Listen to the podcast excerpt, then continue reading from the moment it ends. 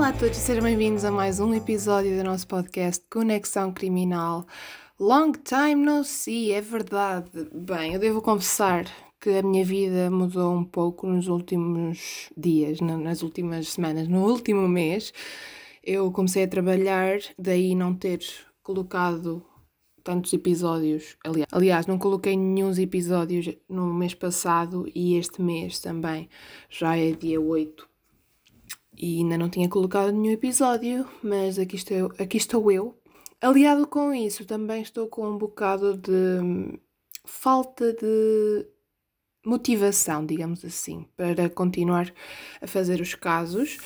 É lógico que eu quero continuar, eu adoro fazer isto, mas pronto, estou num período um bocado de preguiça misturado com falta de vontade de continuar com estes temas e hum, sempre que eu faço estes temas também o meu nível mental fica um bocado afetado, não é? Porque são crimes que nós estamos a falar aqui. Mas pronto, vocês estão aí desse lado a acompanhar-me. Eu, eu fiquei parva com o apoio que me deram aqui, no podcast. Eu, quando comecei este hum, tema de true crime, não fazia ideia que ia começar um podcast primeiro, e quando comecei o podcast foi muito às cegas. Eu nem sabia que tanta gente ia gostar do podcast, e por isso estou muito, muito feliz pelo vosso apoio e pelas mensagens que vocês me mandaram nos últimos tempos. E quero, quero vos agradecer muito. Mas pronto, agora lamachices à parte, vamos então começar com o caso. O caso de hoje é um dos casos mais prolíficos de true crime que alguma vez existiram. É o caso do Jeffrey Dahmer, que é um serial killer, é dos serial killers mais famosos que existe.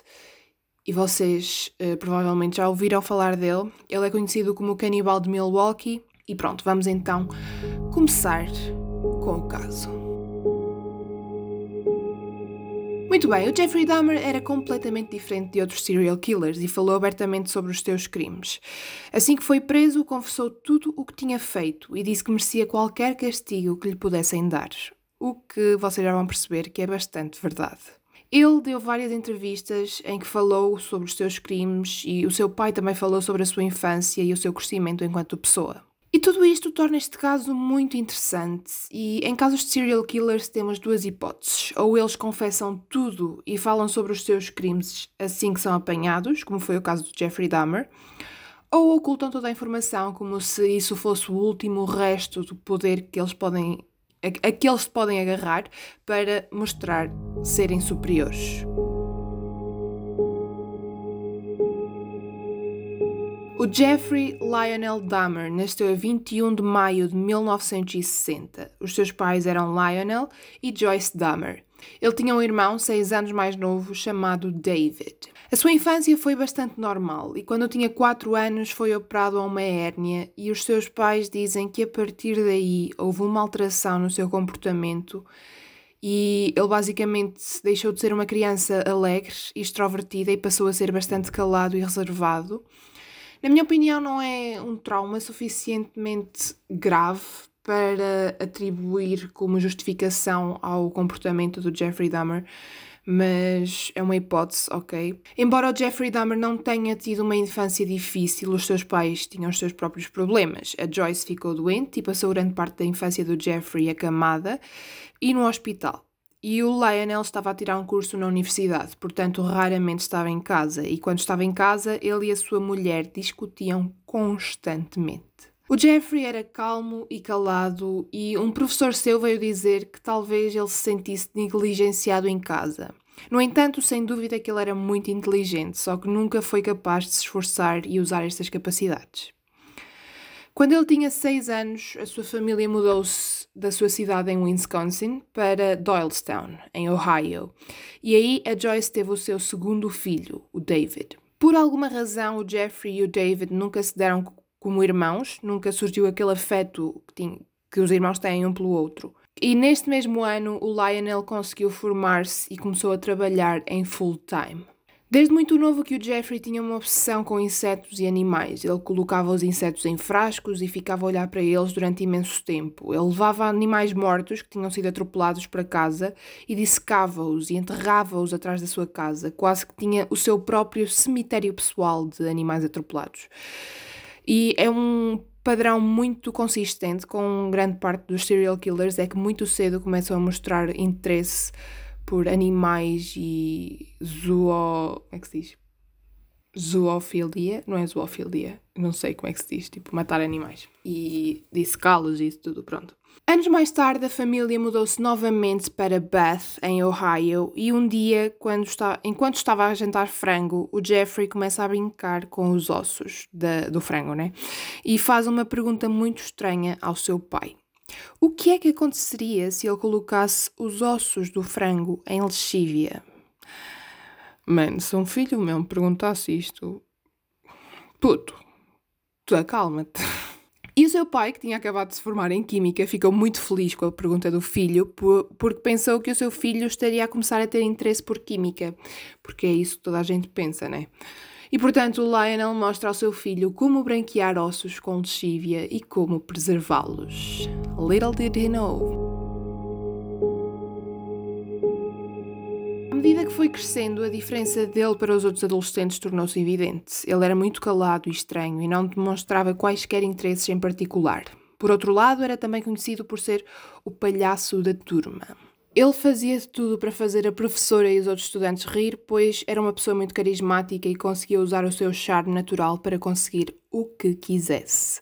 E desde muito novo que o Jeffrey teve um problema com álcool. No secundário já bebia cerveja e bebidas brancas, e por vezes até levava álcool para a escola e bebia na escola. I know. Weird. E esta dependência continua durante o resto da sua vida. Quando começou a entrar na puberdade, o Jeffrey começou a perceber-se que era homossexual, e nesta altura ser gay não era propriamente bem aceito pela sociedade, e surgiu então mais uma razão para o Jeffrey se sentir diferente e discriminado na comunidade. Em 1978, quando o Jeffrey era finalista no liceu, o casamento dos seus pais termina. E agora que o Jeffrey tinha 18 anos e era adulto, nenhum dos seus pais estava a lutar pela sua custódia, apenas lutavam pela do seu irmão David. A Joyce acabou por ficar com a custódia do David e mudaram-se os dois para Wisconsin, enquanto que o Jeffrey ficou sozinho na casa da sua família, porque o seu pai mudou-se durante alguns meses para um, um motel. Portanto, ninguém deu qualquer atenção ao Jeffrey. E é durante este período que ele passa sozinho em casa a sentir-se renegado e abandonado que ele comete o seu primeiro assassinato. O Jeffrey formou-se em junho de 1978 e apenas alguns dias mais tarde ele comete o seu primeiro homicídio, cruzando a linha da fantasia para a realidade. Ele deu boleia a Stephen Hicks, de 18 anos, que há um concerto de rock numa cidade ali perto. O Jeffrey, usando o seu charme natural, leva o Steven até à sua casa e convida-o para beberem juntos. Ficam os dois bêbados e continuam a beber durante horas, até que o Steven eventualmente diz que tem de ir embora. E é nesta altura que o Jeffrey lhe dá com o um peso na cabeça e estrangula-o com uma barra de ferro. Como em todas as suas vítimas, e como vocês vão ver mais à frente, ele, ele pratica atos de necrofilia com o cadáver. No dia seguinte, ele desmembra o corpo e coloca todas as partes num saco e enterra-as atrás de sua casa. Mais tarde, ele desenterra o que tinha enterrado, os restos mortais, esmaga os ossos com uma marreta e espalha-os novamente na zona onde foram inicialmente enterrados.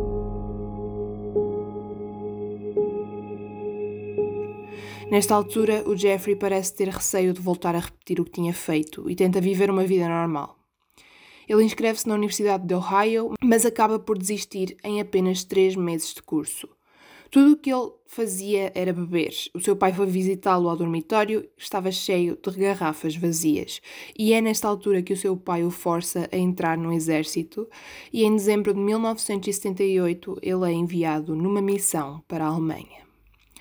No entanto, em 1981, três anos depois, ele foi dispensado pelo exército devido ao seu vício com álcool. No entanto, há quem diga também que ele foi dispensado porque drogava e violava outros soldados. Nesta altura, o exército dá-lhe um bilhete de avião com destino à sua escolha, do tipo: toma, dentro da América pode escolher um sítio qualquer para onde queiras ir.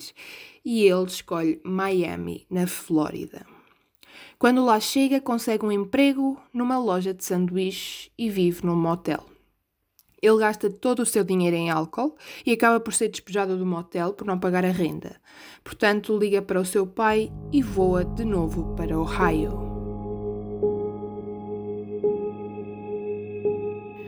O seu pai, nesta altura, já está farto da instabilidade do seu filho e mandou-o para a casa da sua avó, em West Allis, Wisconsin, no condado de Milwaukee.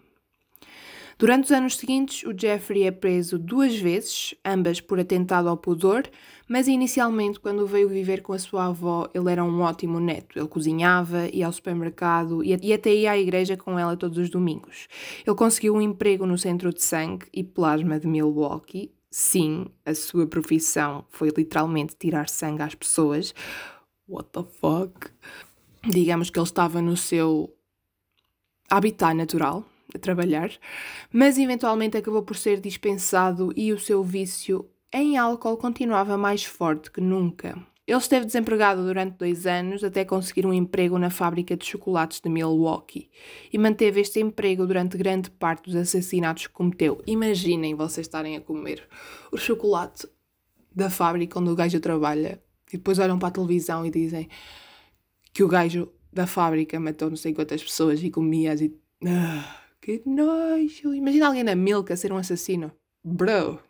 Nesta altura ele já não matava há sete anos e, parecia estar bem controlado. No entanto, sentia-se constantemente tentado a repeti-lo ao frequentar banhos públicos, onde mais tarde ele admitiu ter drogado e violado vários homens e também frequentava alguns bares gay. Também admitiu ter sonhos em que ele desenterrava os corpos e praticava necrofilia, e até chegou a tentar fazê-lo, mas o solo era demasiado duro e ele desistiu.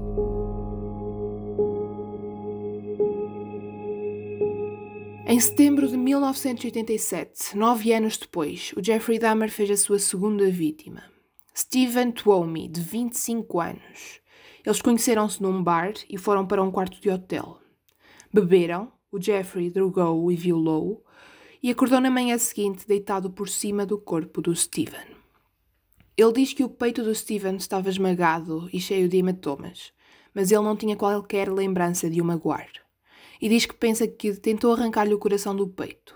Ele transportou o corpo de Tuomi do hotel para a casa da sua avó. Uma semana depois, ele separa a cabeça e os membros do tronco e separa a carne dos ossos. Corta a carne em pedaços pequenos e esmaga os ossos e simplesmente atira-os para o contentor juntamente com o resto do seu lixo. Mas guarda a cabeça e ferve-a em detergente e lexívia. Depois disto, a sede de matar do Jeffrey torna-se cada vez maior, portanto, as suas vítimas começam a acumular-se. Meses depois, em janeiro de 1988, surge a sua terceira vítima. E desta vez trata-se de um menor, James Docksader, de 14 anos. O Jeffrey ofereceu-lhe dinheiro para posar nu para fotos e levou-o de volta à casa da sua avó. Ele esperou uma semana para se desfazer do corpo, tal como tinha feito com as suas vítimas anteriores, e também guardou a cabeça durante algum tempo.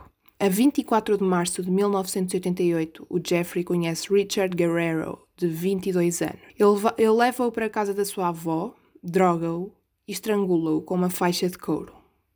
Em 24 horas desfaz-se do corpo da mesma forma que as suas vítimas anteriores. À medida que os assassinatos vão acontecendo, o que ele faz com os corpos é mais e mais macabro. Lembrem-se que o tempo que ele demora em desfazer-se dos corpos, ele está a explorá-los, digamos assim, sexualmente. Ele está a utilizá-los para a sua satisfação sexual. A 25 de setembro de 1988 mudou-se para a sua própria casa depois da sua avó o ter expulso por ele trazer constantemente homens para a casa e pelo cheiro horrível que vinha da cave onde ele vivia. Eu não sei o que é que a senhora estaria a pensar, o que ele faria dentro da casa, não sei. Um, acho que a última coisa que ela pensaria era que ele era um assassino, mas também que razão é que ela poderia dar ao cheiro? Não faço ideia. No dia seguinte, ele é preso por drogar e violar um rapaz de 13 anos e é considerado culpado, mas a sua sentença é adiada até maio. Enquanto isso, ele mata a sua quinta vítima, e nesta altura o ritmo dos assassinatos aumentou significativamente. Eu não vou entrar muito, em muitos detalhes dos assassinatos porque são mesmo detalhes muito macabros. A sua quinta vítima foi Anthony Sears, de 24 anos. Na verdade, o Jeffrey não planeava matar nessa noite, mas o Anthony começou a falar com ele e demonstrou interesse, e o seu destino foi traçado. Eles voltaram para a casa do Jeffrey, onde tiveram relações sexuais. Ele o drogou, assassinou e se desfez do corpo. O Jeffrey foi condenado a 23 de maio a 5 e 3 anos de prisão pela violação da criança de 13 anos. Cumpriu 10 meses na prisão e 5 anos de liberdade condicional. Mas não, não acaba aqui. A 29 de maio de 1990, conheceu Ricky Biggs, de 33 anos, num bar e ofereceu-lhe dinheiro para posar para fotos. Drogou, matou e praticou necrofilia com o corpo. E a partir daqui é uma chuva de vítimas, portanto preparem-se.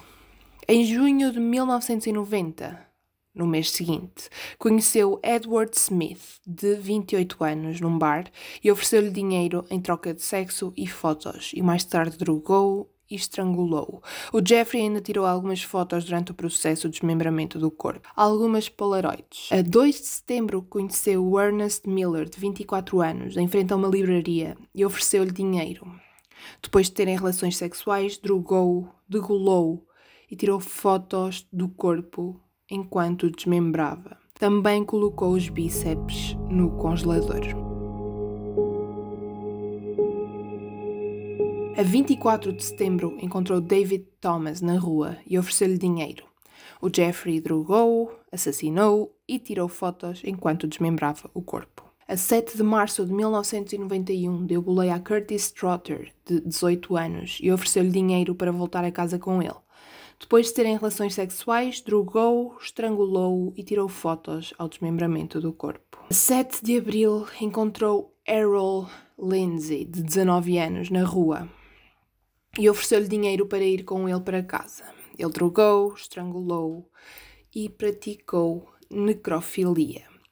E nesta altura, bro, antes de o estrangular, esta vítima foi cer um certo ponto de viragem no modus operandi do, do Jeffrey, porque enquanto ele ainda estava vivo, mas drogado, ou seja, inconsciente, o Jeffrey injetou-lhe ácido no crânio. Basicamente, a ideia do Jeffrey, ele queria ser adorado, ok? Ele queria ter um, parceiro, queria, queria ter alguém ao lado dele, mas que, a, que essa pessoa não tivesse vontade, ok? Então ele queria basicamente ter um zombie. E esse era o objetivo dele, era criar zombies sexuais com quem ele pudesse fazer o que bem entendesse e que eles não se decompusessem como se estivessem mortos, estão a ver? Portanto, ele iria manter estas pessoas vivas, só que estas pessoas não iriam ter vontades. E portanto, quando o Errol Lindsay acordou, depois de ter sido injetado ácido no seu crânio, o Jeffrey percebeu que a sua a sua experiência não tinha dado certo porque o Errol apenas acordou com uma dor de cabeça enorme, mas continuava a ter vontades e, portanto, ele decidiu então estrangulá-lo e depois disso praticou necrofilia. A 27 de maio conheceu Conorak Synthesomphones, de 14 anos, num shopping. Ofereceu-lhe dinheiro em troca de fotos. Depois de lhe tirar fotos, drogou e saiu para beber cerveja e deixou a criança, porque era uma criança, tinha 14 anos, deixou-a no seu apartamento como se nada fosse. Como é lógico, o rapaz acabou por acordar e fugiu completamente nu para a rua. Os vizinhos chamaram a polícia, mas o Jeffrey convenceu os, os agentes de que eles eram amantes e tinham tido uma pequena discussão. O Conrad, como ainda estava muito drogado, não conseguiu negar a história e a polícia devolveu ao Jeffrey, que assim que a polícia foi embora, o estrangulou, praticou necrofilia, tirou fotos e desmembrou. A 24 de maio, o Jeffrey fez a sua 13ª vítima. Tony Hughes, de 31 anos, era surdo-mudo e já se conheciam há dois anos. O Jeffrey ofereceu-lhe 50 dólares em troca de fotos. Ele drogou e assassinou. A 30 de junho, conheceu Matt Turner, de 20 anos, na estação rodoviária de Chicago após uma parada gay Pride. Ofereceu-lhe dinheiro em troca de fotos, drogou e estrangulou. Depois de cortar o corpo, colocou a cabeça no congelador e o resto num barril de ácido. E este barril de ácido é uma das imagens mais prolíficas deste caso, porque quando mais à frente o Jeffrey for apanhado, vê-se os agentes a retirar o barril de ácido da casa e foi uma das imagens que mais resignou em mim. Tipo, é daquelas imagens que quando falam de Jeffrey Dahmer é a imagem a que eu relaciono. A 6 de julho conheceu Jeremiah Weinberger, de 23 anos, num bar gay em Chicago e ofereceu-lhe dinheiro para voltar a Milwaukee com ele. E esta vez foi diferente das anteriores. A vítima só foi assassinada no dia seguinte. Quando ele disse que queria ir embora, o Jeffrey drogou, estrangulou e desmembrou, tirando fotos do processo. E, tal como antes, colocou a cabeça no congelador e o corpo em ácido. A 15 de julho foi despedido da fábrica por mau desempenho. Só a 15 de julho, depois da sua 15ª vítima. Ele continuou a fazer chocolate. Nesse mesmo dia conheceu Oliver Lacey, de 23 anos, na rua e foram para o apartamento de Jeffrey tomar banho. O Oliver foi então drogado e estrangulado. O Jeffrey praticou necrofilia antes de o desmembrar e colocou a cabeça e o coração no congelador e, segundo ele, eram para comer mais tarde. O coração era para comer mais tarde, faço lá entender. I don't know. Daí o chamarem o canibal de Milwaukee porque ele alegou que ele comeu várias partes dos corpos que desmembrou. A 16 de julho conheceu Joseph Braidhoft, de 25 anos, numa paragem de autocarro e ofereceu-lhe dinheiro em troca de fotos. Depois de terem relações sexuais, drogou, e estrangulou-o e colocou a cabeça no congelador e o corpo em ácido. E a 22 de julho de 1992 chegou o descalabro do Jeffrey Dahmer. Ele levou Tracy Edwards, de 32 anos, de volta para a sua casa e para o azar do Jeffrey. Assim que o Tracy entra na casa, percebe que algo não está bem, porque a casa tem um cheiro horrível. Também não entendo como é que os outros homens não perceberam isso, mas pronto. Ele pergunta para que são todas as garrafas de ácido clorídrico que o Jeffrey tinha na sala e o Jeffrey diz-lhe que usa para branquear tijolos. E quando o Tracy está distraído, o Jeffrey prende-o com umas algemas e diz que ele pretende comer o seu coração. Na verdade, o Tracy consegue dizer-lhe as palavras certas para o acalmar e diz-lhe: Não te preocupes, não te vou deixar, eu sou teu amigo, eu vou ficar aqui. E pede para ir para a sala. Ele vai até à casa de banho e o Jeffrey começa a agir de maneira muito estranha, a ver TV, a balançar para a frente e para trás e a falar sozinho. E é então nesta altura que o Tracy vê a sua oportunidade.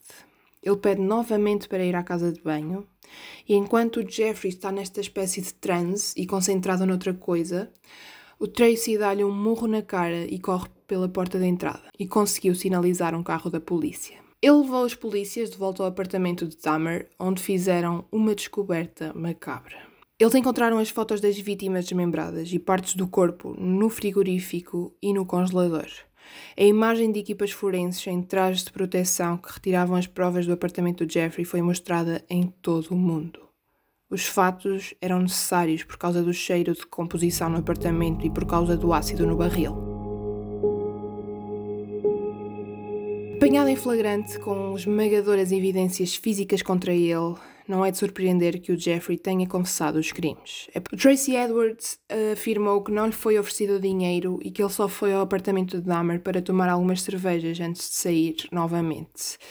Na verdade, ele pode ter encoberto a sua própria indiscrição ou o Dahmer pode ter mentido sobre a maneira como atraía as pessoas de volta ao seu apartamento para fazê-las parecer menos vítimas inocentes. Não sei até que ponto é que isso as faz parecer menos inocentes. Elas só queriam ter uma relação com outra pessoa, tipo, nada de mais. I mean, o gajo é que as matou. Mas pronto. Em, dois, em 14 de janeiro de 1992, Jeffrey Dahmer declarou-se culpado, mas mentalmente instável, em 15 dos 17 assassinatos. No dia seguinte, um júri determinou que ele estava na posse de todas as suas capacidades físicas e mentais em cada um dos assassinatos. Os depoimentos de especialistas em defesa e acusação levaram semanas e foram extremamente horríveis. O especialista testemunhou que Dahmer periodicamente removia partes do corpo das suas vítimas do freezer, do congelador, né?